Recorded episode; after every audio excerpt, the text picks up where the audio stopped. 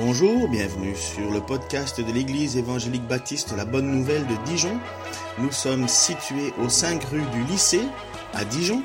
Vous pouvez trouver des informations sur notre Église sur le site internet www.la-bonne-nouvelle.org. Passez une excellente journée ou soirée. Donc on continue à parler euh, de finances, on continue à parler de Dieu et de l'argent de Dieu et son argent qui est dans nos poches, ce qu'on avait parlé déjà. On continue aussi avec euh, euh, ces trois principes, enfin ces quatre principes, on en a déjà vu euh, deux. Alors le troisième c'est pour aujourd'hui, donc ce principe sur les finances. Aujourd'hui c'est le principe de la solidarité. Alors avec un petit rappel des principes, on a vu le principe d'appartenance. Pourquoi est-ce que pourquoi est-ce qu'on parle de, de l'argent euh, finalement dans l'Église? Mais parce que l'argent, premièrement, appartient à Dieu, et comme nous appartenons à Dieu, eh ben, nous rendons ce qui appartient à Dieu, et nous le donnons à qui? Ben, À ceux qui appartiennent à Dieu et que Dieu choisit. Nous avons vu dans l'Ancien Testament que euh, les Lévites, enfin le peuple devait, il y avait un impôt qu'on appelait la dîme, qui s'élevait en plus ou moins 25%, et que une partie de cette dîme était prélevée pour le service que des gens que Dieu avait appelés à le servir. Donc le peuple des Lévites, il y avait les prêtres, les grands prêtres, les musiciens et ainsi de suite. Et pourquoi est-ce que cet argent était distribué finalement dans le peuple? Mais parce qu'ils appartenaient au peuple de Dieu. Le deuxième point qu'on a vu, c'est le principe de liberté. Finalement, mais combien devons-nous donner, nous, aujourd'hui? Sommes-nous encore sous la loi de la dîme ou bien sommes-nous sous une autre loi, une loi qui, finalement, ne met plus de limite à ce que nous donnons, mais il n'y a pas de, règle, si ce n'est que ce que nous avons résolu dans notre cœur. Et nous avons vu que le principe de la dîme, finalement, que si un chrétien se dit, voilà, moi je donne 10% et puis les 90%, je fais ce que je veux avec, c'est mon problème. Mais finalement, on retombe dans un principe de loi en se disant, ben, Dieu est content et puis moi je suis content et je fais ce que je veux. Non. En fait, comme l'argent, la, totalité de notre argent appartient à Dieu, en fait, nous mettons maintenant devant Dieu ce qu'il ce qu'il place sur notre cœur. Et donc, 10%, ça peut être un barème qu'on décide, mais si on décide de dire, voilà, j'ai donné 10% et puis Dieu est content, en fait, on n'a pas compris que Dieu, tout lui appartient. Et donc, ça, c'est le principe. Alors, euh, pour certains, 10% c'est atteignable, pour d'autres, c'est juste de la rigolade. Et pour certains, c'est inatteignable.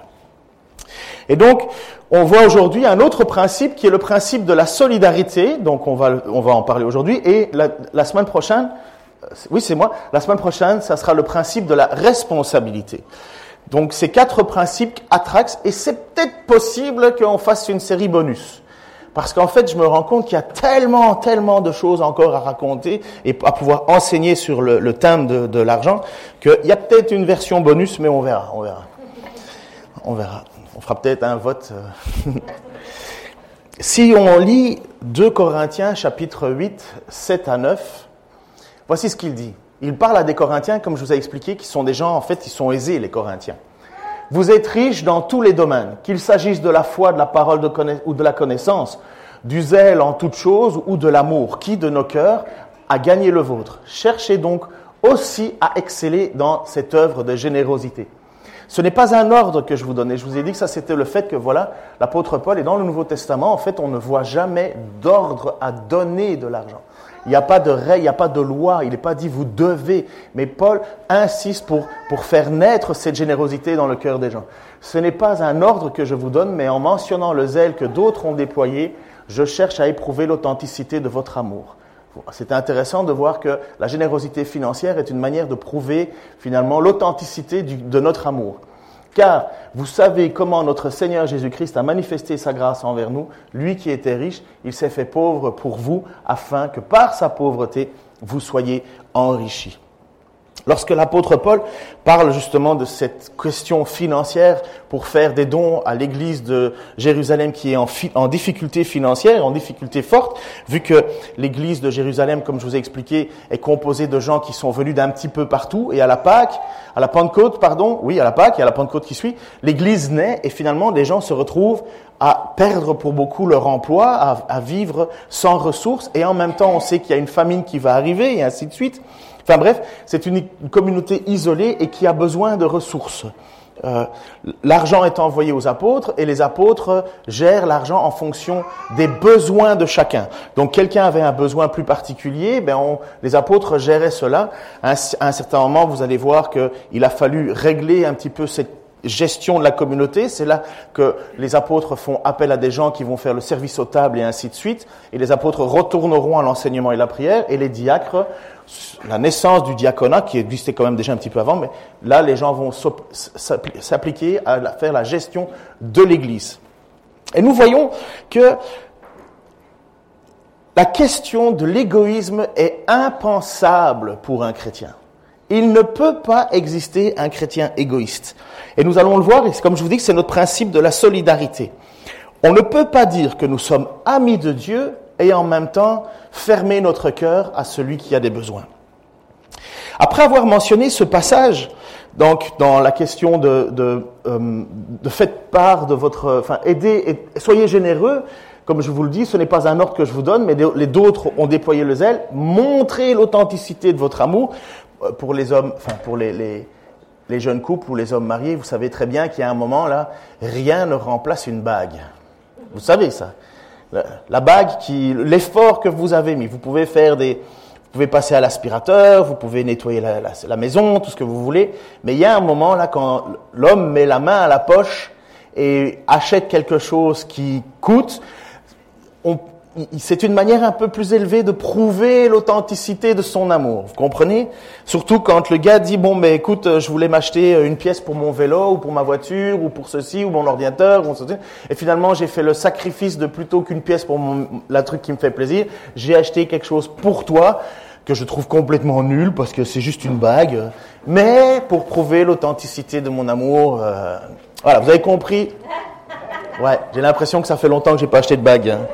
D'ailleurs, en fait, je me viens, tout en disant cet exemple-là, je me dis, ah, tu te tues toi-même, Ken, tais-toi.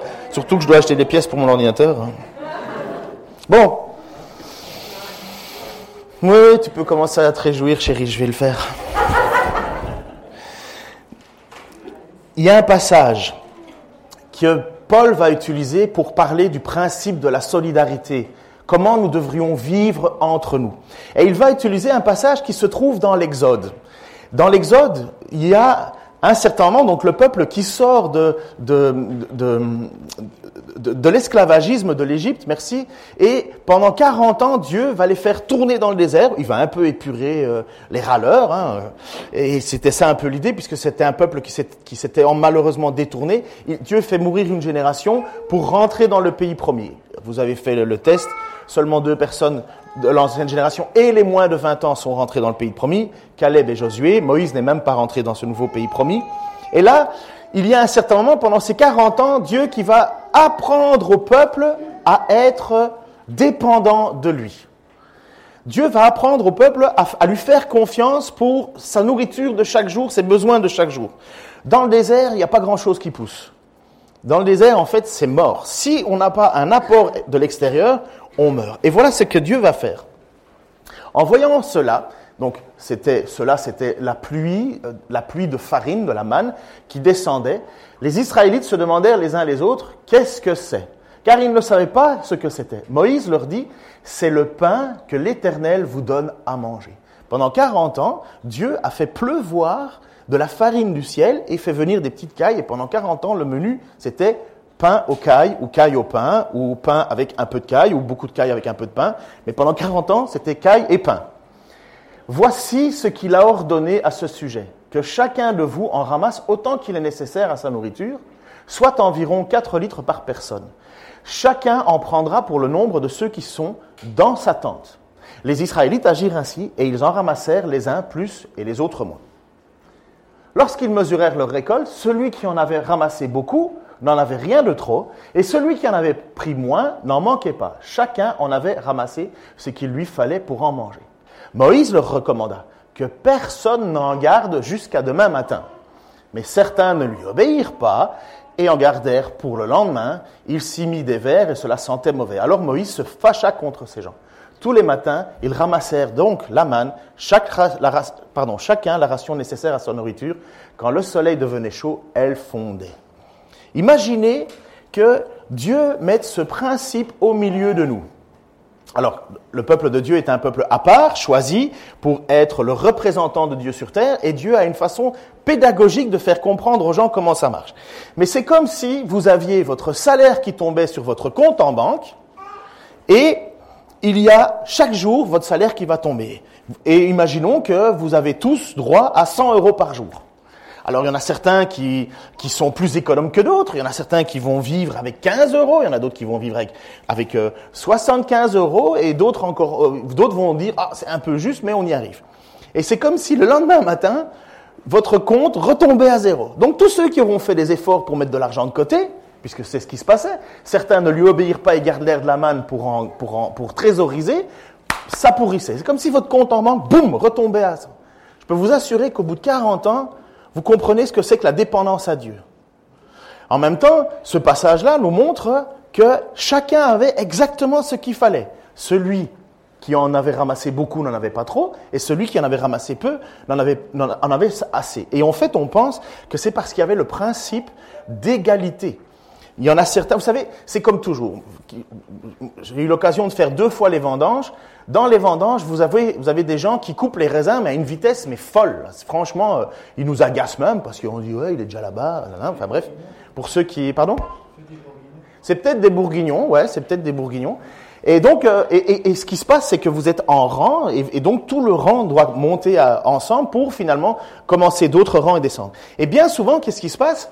Il y en a qui sont plus lents que d'autres, et donc les plus rapides retourne dans le rang qui n'a pas été fini et il, descend pour rejoindre celui qui avançait moins vite. C'est un peu un principe d'égalité. On ne passera pas à l'autre étape si on n'a pas fini les rangs. Bien sûr, l'idée, c'est pas de venir en aide aux glandeurs. Celui qui glande et celui qui a rien envie de faire, il tient pas longtemps dans une vie. Le lendemain, on le voit plus en général. Le point est ceci. Et l'apôtre Paul le dit clairement à certains moments. Il dit, attention, celui qui veut pas travailler ne mange pas non plus. L'idée, c'est de venir en aide, selon le plan de Dieu, de venir en aide à ceux qui n'y arrivent pas. C'est un terme qu'on entend aujourd'hui beaucoup dans les discussions, les derniers de cordée. Qu'est-ce qu'on fait avec? Parce qu'il y a toujours des plus forts et il y a toujours des plus faibles. Il y a toujours ceux qui sont plus doués et ceux qui sont moins doués. Qu'est-ce qu'on fait? Eh bien, le principe biblique le principe de Dieu, c'est le principe de la solidarité. On est solidaire des autres. On est solidaire de ceux qui n'avancent pas. Attention, je répète, pas de ceux qui veulent rien. Ceux qui se reposent en disant ah ben moi je fous rien et les autres euh, vont travailler pour nous. Euh, Dieu dit par l'intermédiaire de l'apôtre Paul, travaille pas, mange pas. Mais les plus faibles, on doit venir à leur secours. Et voilà que le principe de la manne vient déjà aider le peuple à comprendre cela.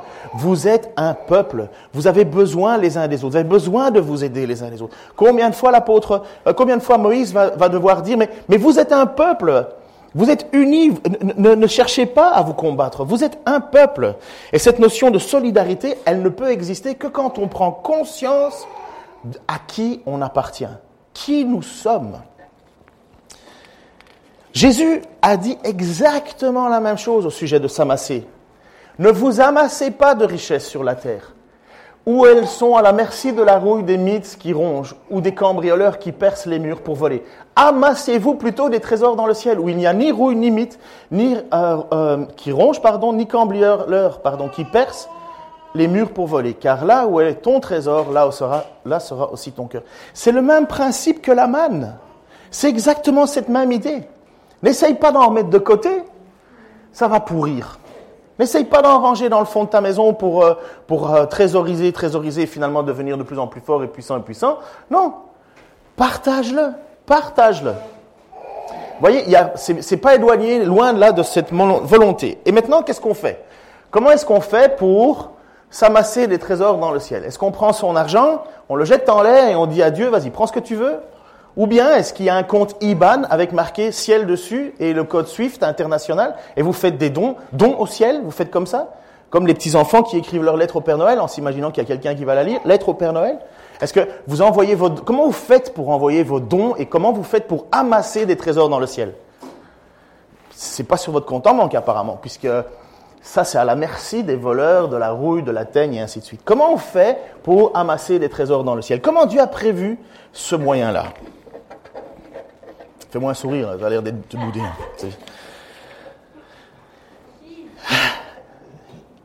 Dieu a prévu le moyen de solidarité.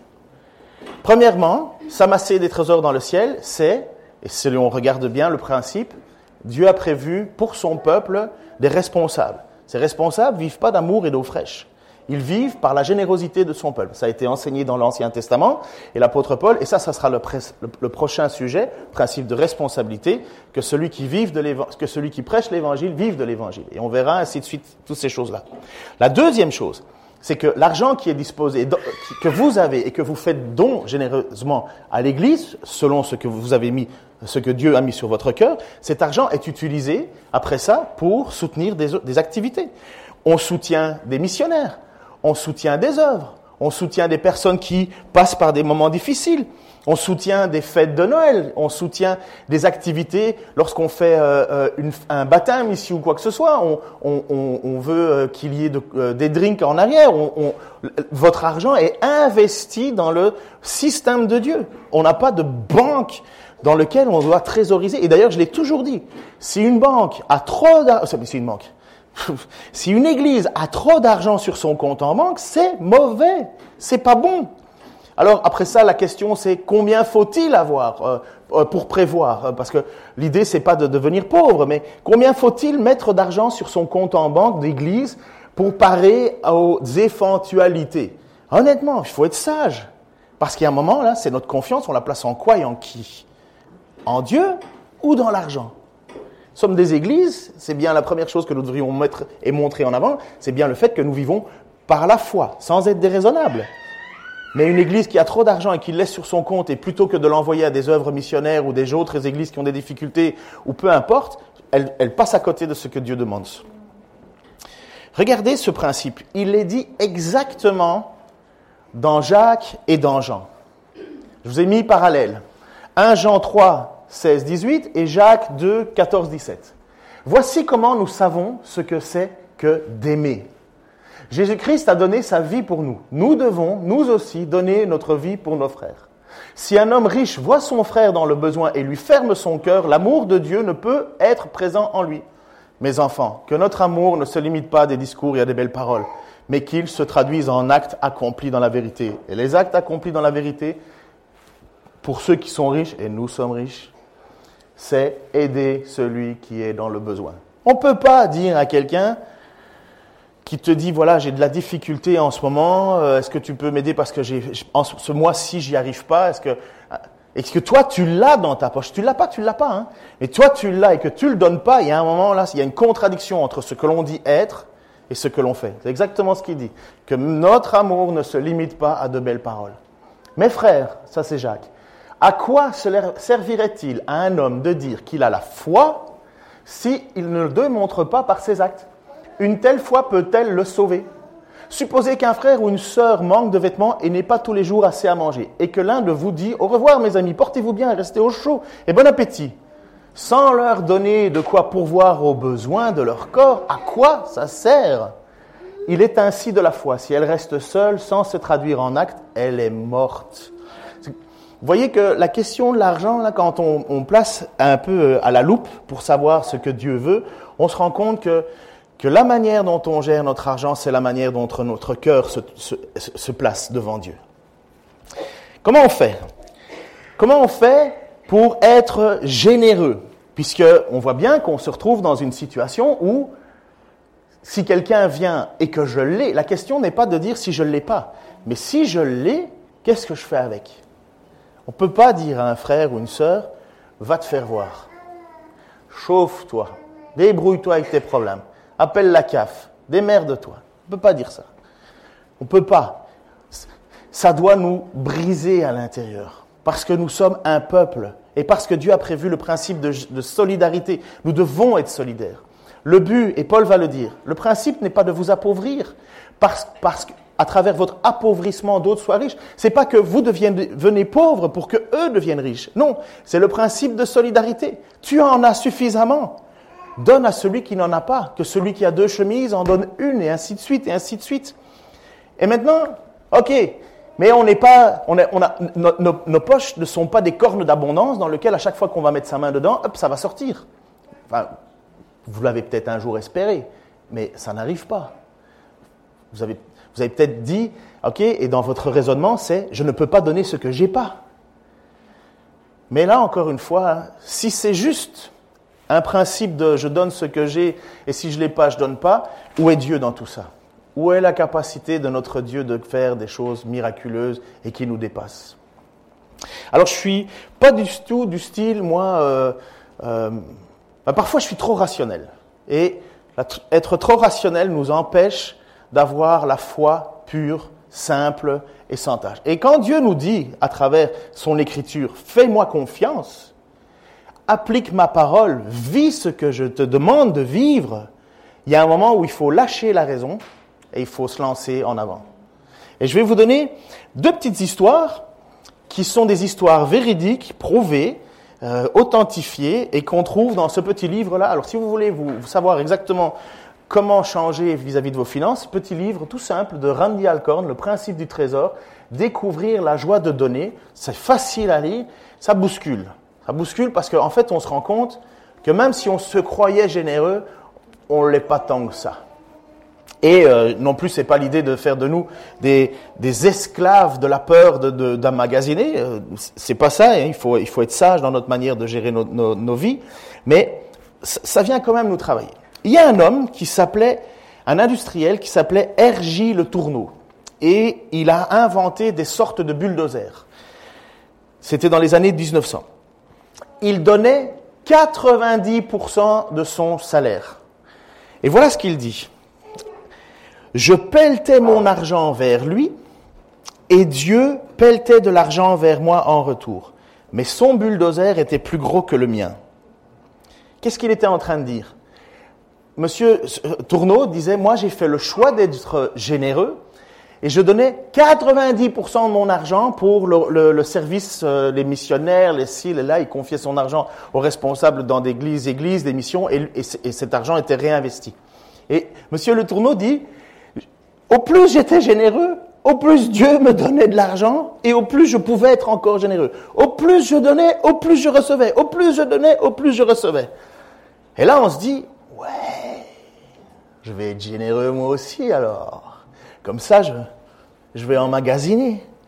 Si on pense ça, on passe à côté du projet de Dieu et on se rend compte que finalement, la cupidité, on ne l'a pas encore tuée en nous et qu'on pense que notre statut social va se faire en fonction de l'argent. Jésus a dit ceci en Luc chapitre 6, 38. Donnez et on vous donnera on versera dans le pan de votre vêtement une bonne mesure, bien tassée, secouée et débordante, car on emploiera à votre égard la mesure dont vous serez servi pour mesurer. Est-ce que Jésus a chanté cette petite parole, les mains dans les poches en sifflotant une petite air, en disant, bon, c'est peut-être pas vrai, mais ça fait joli à dire? Ou bien Jésus est bien le Fils de Dieu, que quand il parle, sa parole se réalise. Lorsqu'il promet quelque chose, ça se met en œuvre. Et il dit, je vais vous donner pour que vous donnez. Je vais vous tasser bien rempli vos vies et vos poches, et puis vous donnerez. Non, il commence en disant, donnez. Donnez, et on vous donnera. Et je crois qu'un homme comme Monsieur Letourneau a bien compris ça. C'est pas le seul passage, mais il a bien compris que si il devenait un moyen de générosité envers les autres, Dieu allait lui permettre de pouvoir continuer à être généreux. C'est exactement ce que l'apôtre Paul va dire aux Corinthiens, chapitre 2, verset 9, euh, chapitre 9, pardon, verset 6 euh, à 9. Rappelez-vous, semence parcimonieuse, maigre récolte, semence généreuse, moisson abondante. Que chacun donne ce qu'il aura décidé en son cœur, le principe de liberté, il n'y a pas de règle, sans regret ni contrainte, car Dieu aime celui qui donne avec joie. Il a aussi le pouvoir de vous combler de toutes sortes de bienfaits. Ainsi, vous aurez en tout temps et en toutes choses tout ce dont vous avez besoin, et il vous en restera encore du superflu pour toutes sortes d'œuvres bonnes. Ainsi, ainsi qu'il est écrit, on le voit donner largement aux indigents, il demeure pour toujours approuvé par Dieu. Ce que l'apôtre Paul est en train de dire, et je pense que je l'ai abordé déjà la semaine passée, c'est que Dieu cherche des personnes qui vont être généreuses, qui vont s'engager à vouloir faire part de leur argent. Et Dieu nous en donnera toujours suffisamment pour que nous en ayons, pour que nos besoins soient euh, euh, satisfaits et pour que nous puissions continuer à être généreux. Mais honnêtement, hein, ça demande de la foi de faire ça, n'est-ce pas? Ça vient nous titiller fort, hein, la question de l'argent. Avouez, moi honnêtement, en préparant le message, je, me sens hum, tiraillé. Combien je veux mettre de côté sur mon compte en banque? Combien je veux trésoriser Combien est-ce que est-ce que ça m'apaise? Est-ce que je me sens je me sens bien en mettant de l'argent de côté en se disant bon ben finalement j'ai de quoi vivre et j'ai de quoi assurer euh, mon, mon coup dur ou à un moment là je me trouve en tension en disant finalement ma foi à Dieu elle, elle va bien quand j'ai de l'argent sur mon compte en banque et ma et j'ai pas trop foi quand j'ai pas d'argent? Pendant tout un temps on était propriétaire de notre maison ma femme et moi. Et je me souviens qu'il y avait des moments où ça allait mal. Et qu'est-ce que je me disais? Je regardais mon plafond avec les mains dans, ma tête. Et j'étais sur mon lit et je me disais comme ceci. De toute façon, j'ai ma maison. S'il arrive un problème, je peux vendre ma maison. Voilà ce comment je réagissais. Et j'avais évacué Dieu en disant, pas besoin, j'ai une maison. Et je vendrai. Mais non, j'ai plus rien. Donc, plus de maison. Je ne vis qu'avec la générosité. Vous me mettez dehors, je suis à la rue, hein. j'ai plus de maison, j'ai plus rien. Moi. Donc, je vis avec cette réalité maintenant que j'ai plus que à crier à Dieu. J'ai plus que ça. Bien sûr, on, travaille, on n'est pas là en faisant rien, mais il y a un moment là où mes prières sont devenues beaucoup plus authentiques, beaucoup plus serrées à Dieu parce que j'ai rien. Je pense que quand Jésus dit il est plus facile, il est plus difficile à un riche de rentrer dans le royaume des dieux qu'un chameau de passer par euh, le trou du le chat d'une aiguille, c'est parce qu'il y a une réalité, il y a une dualité entre l'argent et nous. Il y a une dualité entre l'argent et nous.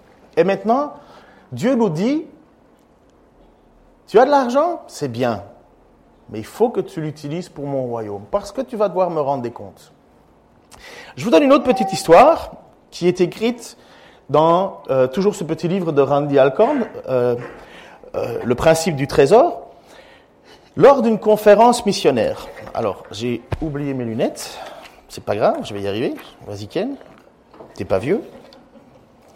Lors d'une conférence missionnaire, l'orateur mit le public au défi de donner un million d'euros pour contribuer à l'œuvre du Seigneur dans le monde. Ce montant était irréaliste. On est d'accord? Irréaliste.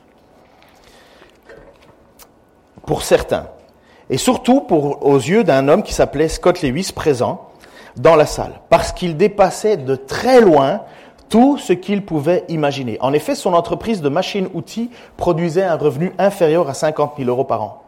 L'orateur lui demanda combien il avait donné l'année précédente. Déjà, euh, c'est osé, hein, mais bon. Euh, c'est une conférence missionnaire, tu vas pas là pour ça, tu vas là pour savoir comment tu veux t'engager dans la mission. Et, euh, pardon, je, je me trompe. L'orateur lui demanda combien il avait donné l'année précédente. Et Scott fièrement a répondu, mon entreprise a donné 17 000 euros, soit environ 35% de son revenu. Sans scier, l'orateur suggéra, pourquoi ne te fixes-tu pas comme objectif de donner 50 000 euros l'année prochaine? C'est quand même gonflé hein, de faire ça, franchement. Scott se dit que l'homme n'avait pas bien compris. C'était plus que ce qu'il avait gagné en une année entière. Scott et son épouse décidèrent pourtant de remettre ce défi à Dieu, en lui demandant de faire l'impossible.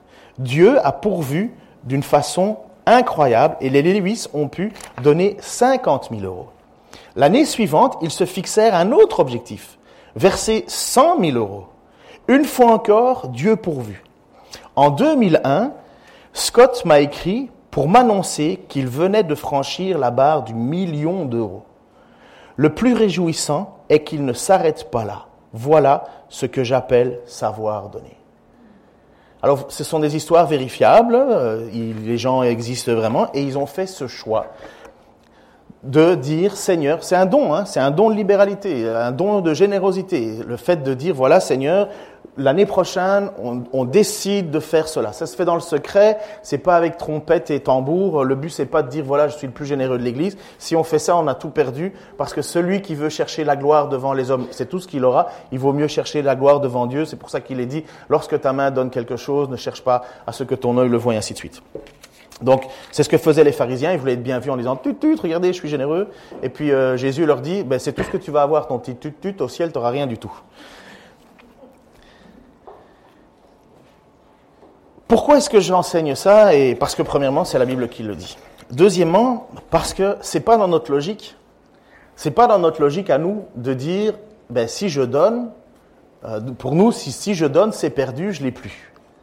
Et euh, donc, je le donne pas comme ça, je suis sûr de ne pas le perdre. Mais la foi, et voilà ce que Dieu nous demande, il nous dit, mais non, apprenez à être généreux. Et vous allez voir, je vais vous donner la possibilité de continuer à être généreux, humblement. Parce qu'il y a une réalité dans le royaume de Dieu. Qu'est-ce qu'on fait de nos richesses? Et voilà que Paul va écrire à ce jeune Timothée qui, lui, est en train de gérer les églises et gérer la, réalité des uns et des autres. Et voilà ce qu'il dit. Recommande à ceux qui possèdent des richesses en ce monde de se garder de toute arrogance et de ne pas fonder leur espoir sur la richesse, car elle est instable. Qu'ils placent leur espérance en Dieu, qui nous dispense généreusement toutes ces richesses pour que nous en jouissions. Recommande-leur de faire le bien, d'être riches en œuvres bonnes, d'être généreux et de partager avec les autres.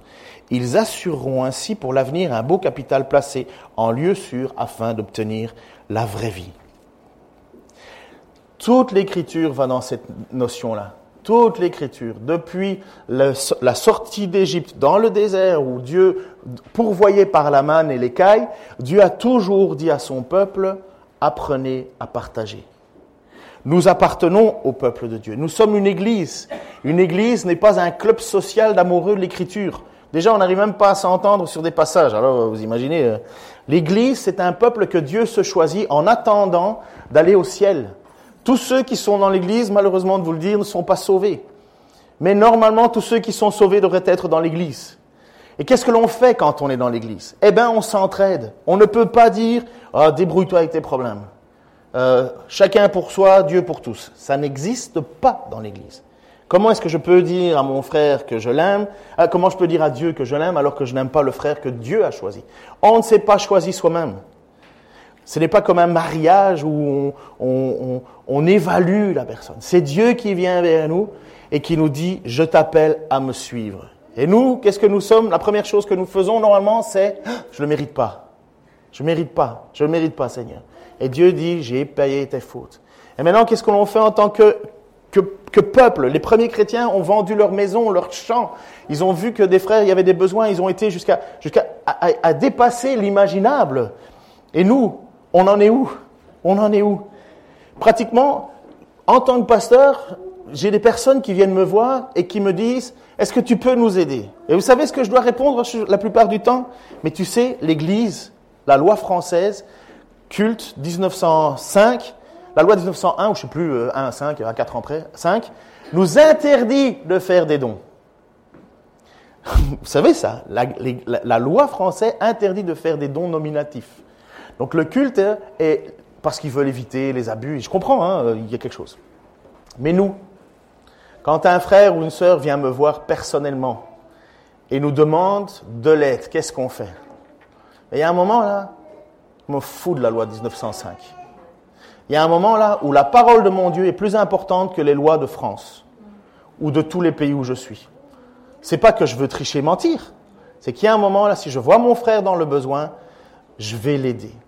Et on a déjà fait cela ensemble. Et on va continuer à le faire. Et je voudrais vous encourager à avoir cette, cette cette notion naturelle en vous de se dire, et, en moi, de se dire, si je donne à quelqu'un qui en a besoin, je ne parle pas du superflu, je parle du besoin. Si quelqu'un en a besoin en ce moment, parce qu'il il se retrouve dans une situation où il veut obéir à Dieu, eh ben, je vais aller prendre ce que j'avais mis de côté Mais moi, honnêtement, euh, j'ai 500 euros de côté sur mon compte en banque. Hein. C'est tout ce que j'ai. Hein. Donc, euh, et une voiture que peut-être si je la revends, mais bon, comme on a refait un peu la carrosserie en arrière, ça va pas se vendre grand cher. Mais il y a un moment là où je dois le dire. Mais je vous parle cash. Hein. Je me dis, je fais quoi là? J'ai quelqu'un qui a un vrai besoin. J'ai 500 euros de côté. Qu'est-ce que c'est 500 euros? C'est quatre pneus d'une bagnole. Et, euh, et ça dépend quelle voiture, c'est sûr. Mon voisin avec son Audi RS6 là, ça lui coûte, un bras. Hein. Il est dentiste d'ailleurs, si vous voulez aller chez lui vous faire soigner les dents, il doit changer ses pneus. Hein. Et euh, qu'est-ce que je fais avec cet argent? Bien sûr, cet argent, il est là parce que j'aimerais, comme prochaine fois qu'il y a un problème sur ma voiture, pouvoir le payer. C'est sage de le faire. Mais il y a un moment, je me dis, Seigneur, il y a quelqu'un qui a un besoin, et on se le dit en, en couple, on va, prendre, on va prendre 100 euros de ce compte et on va le donner. Et vous savez, à chaque fois que c'est passé comme ça, à chaque fois, moi je regarde en fin de mois, normalement je devrais approcher du rouge, on est encore dans la couleur violet, mais en fin de mois, je me dis, mais comment on y est arrivé? On a décidé d'être généreux et à la fin du mois, je vois qu'on n'a pas dépassé le rouge. Comment on y est arrivé? J'en sais rien. Je crois que c'est miraculeux. Je pense qu'il y a un moment là où Dieu nous aide. Il y a des fois où on a été généreux dans le secret, et nous-mêmes, après ça, on a eu des, des, gens qui ont été généreux envers nous, sans, sans qu'on ait fait quoi que ce soit comme demande. Je vous encourage à croire ce que Dieu dit dans sa parole. Pas le but de vous enrichir, le but d'être généreux. Vous savez pourquoi? Parce qu'il y a tellement de joie à être généreux. Tellement de joie à donner. Et comment on fait ça maintenant pratiquement au milieu de nous? Est-ce qu'on reste dans la théorie ou on passe à la pratique? Est-ce qu'on reste dans la théorie ou on passe à la pratique? On passe à la pratique, d'accord.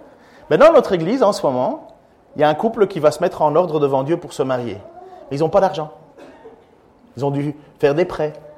Et nous, on est là en tant qu'église en se disant, qu'est-ce qu'on fait? Ils veulent obéir à Dieu, ils veulent mettre leur, leur vie en ordre devant Dieu, donc qu'est-ce qu'on fait? Est-ce qu'on fait quelque chose ou pas? Il y a d'autres situations qui vont arriver. On a eu des situations de personnes qui devaient envoyer leur fils à l'université, mais n'avaient pas les frais. On a eu d'autres situations où il y a des gens qui devaient payer, on vous avez parlé de payer des frais médicaux dans des pays où il n'y a pas d'assurance sociale. On l'a fait. Et moi, j'aimerais, et j'espère que vous aussi, que ça soit quelque chose de naturel.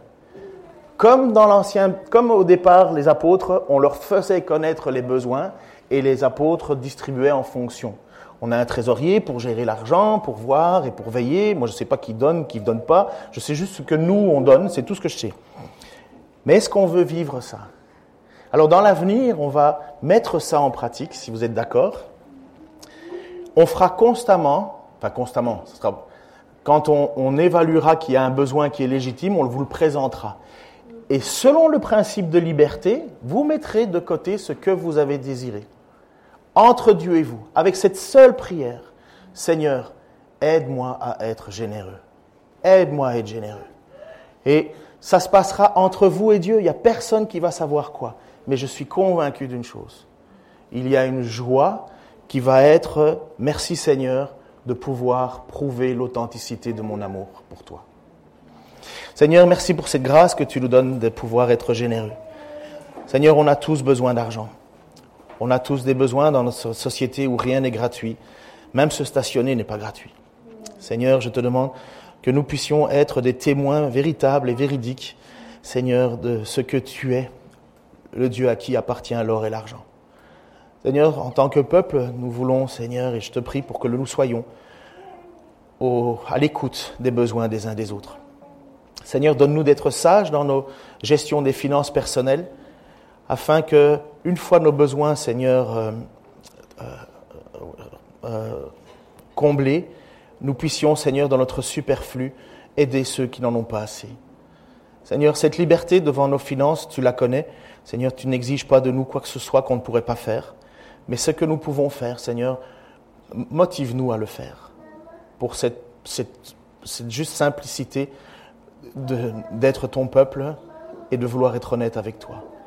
Seigneur, euh, je te prie pour la suite des messages euh, sur la question de l'argent. C'est un sujet toujours un peu délicat pour, pour chacun d'entre nous, Seigneur, soit parce qu'on n'en a pas, soit parce qu'on en a trop, mais que tu nous donnes, Seigneur, par ton esprit, la juste mesure de ce que tu attends de nous. Dans ton saint nom, Seigneur Jésus. Amen.